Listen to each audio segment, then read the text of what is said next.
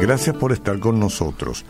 Voy a leer Romanos 8, dos versículos. Esto es Biblia y es necesario. Dice ahora pues ninguna condenación hay para los que están en Cristo Jesús, los que no andan conforme a la carne, sino conforme al Espíritu, porque la ley del Espíritu de vida en Cristo Jesús me ha librado de la ley del pecado y de la muerte. Sí, yo sé, probablemente son muchas ya las veces que escuchaste leer estos versículos. Y sabes, pero necesitamos mantenerlo presente. Necesitamos mantenerlo presente. Una vez más. Ahora pues ninguna condenación hay para los que están en Cristo Jesús, los que no andan conforme a la carne, sino conforme al Espíritu, porque la ley del Espíritu de vida en Cristo Jesús me ha librado de la ley del pecado y de la muerte. Y no hay mucha manera de decirlo, no hay muchas formas. Está escrito en la Biblia y es así como se lee y es así como se comprende, yo espero. Es lo mismo, por ejemplo, a la hora de escuchar las palabras sol, luna, lluvia, estrella, río, mares, ¿no? Las escuchamos miles de veces y no nos cansan, forman parte de eso que son esenciales para nuestra permanencia en la vida y este texto lo es. Nuestro Padre Celestial desea que caminemos de cerca con Él, de cerca, cerquita con Él para ayudarnos.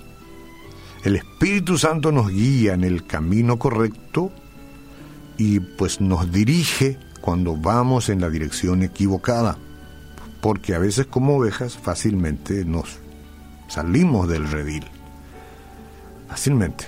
Y si nos vamos por dirección equivocada, entonces el Espíritu Santo está ahí para redirigirnos cuando nos equivocamos. Menos mal que es así. O si no, estaríamos de hierro en hierro.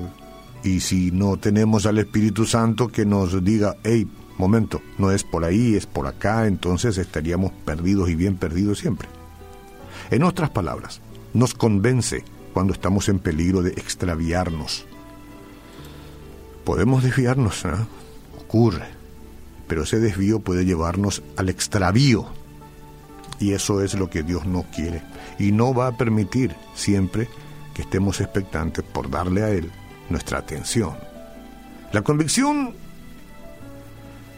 es la mano amorosa de Dios que nos trae de regreso al camino que lleva a la vida. Seamos sinceros, todos queremos vida. El que muere, eh, muere queriendo vivir. En el mejor de los casos vivirá eternamente, ¿no? Con Dios, digo. Mejor de los casos, eternamente con Dios. Dicen que el que se quita la vida, no se quita la vida porque no quiere vivir. En realidad quiere vivir, pero algo se le ha desordenado en su interior, sin culpa, ¿eh? no estoy para poner culpa, pero algo sucedió. No es que no quiera vivir. Entonces todos queremos vida. Y el Señor sabe que queremos vida, porque Él ha puesto en nosotros el sentimiento de vida y no de muerte. Es más, nos creó para vivir eternamente. Por lo tanto, no quiere que nos extraviemos. Entonces, para comprender mejor el concepto, imagínense a un padre cuyo hijo pequeño comienza a perseguir una pelota. Está jugando la pelota, salta la pelota, sale del portón, ¿eh? va a la calle y la calle es muy transitada. Y el niño quiere ir detrás de, la pelota. El joven solo tiene un deseo en ese momento, recuperar el juguete. El padre, sin embargo, sería negligente si no detuviera a su niño. Sería negligente, papá. La pelota salió en la avenida y el chico tiene apenas cuatro años. Nosotros como el niño pequeño, en ese ejemplo que acabo de dar, vemos nuestra vida desde la perspectiva limitada nomás a nosotros nos salta la pelota muchas veces y está yéndose hacia la avenida peligrosa, una avenida de 20 carriles. por decir de alguna manera. Así somos también nosotros los grandes. Si nuestro Padre Celestial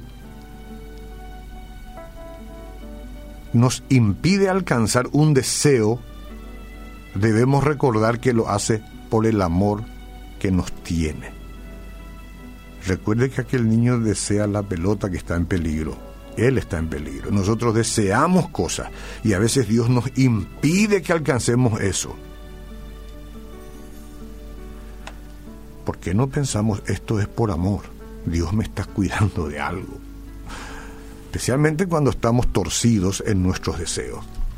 La convicción comienza incluso antes de la salvación. El Espíritu Santo revela nuestros errores para ayudarnos a reconocer que necesitamos el perdón, porque si no nadie iría a Jesús a pedir perdón. Antes de la conversión del Espíritu Santo ya comienza a revelarnos, está mal esto, no podés obrar así, no podés seguir de esta manera, eh, y todo lo que puedas agregarle. El Espíritu Santo es, Él es quien nos lleva al arrepentimiento y a Jesús. Cuando aceptamos el sacrificio que hizo Jesucristo por nosotros y decimos, ah, ahora lo voy a seguir, lo voy a seguir, voy a nacer de nuevo, porque eso es lo que tiene que ocurrir. Solo entonces somos libres. Somos, solo ahí somos libres. ¿Libres de qué? Y del castigo del pecado. Y del castigo del pecado, que es lo que leímos al comienzo. Ninguna condenación hay para los que están en Cristo Jesús. Solo cuando lo conocemos somos libres. Al mismo tiempo seguimos siendo humanos y tomaremos decisiones equivocadas, es cierto, nos va a pasar. Por tanto, aún después de que somos sus hijos, Dios continúa redirigiéndonos. Probablemente esté ocurriendo en tu vida. Te desviaste, estás a punto de extraviarte o te extraviaste. Y entonces Dios, con dolor muchas veces, está tratando de redirigir tu vida. Convicción es diferente a condenación. Recordemos que Dios nos envió a hijo, eh, digo, nos envió a su hijo al mundo este no para condenarlo. No, Jesús no vino para condenar a nadie. Él vino para salvarlo.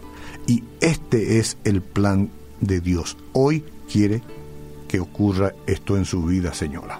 Señor.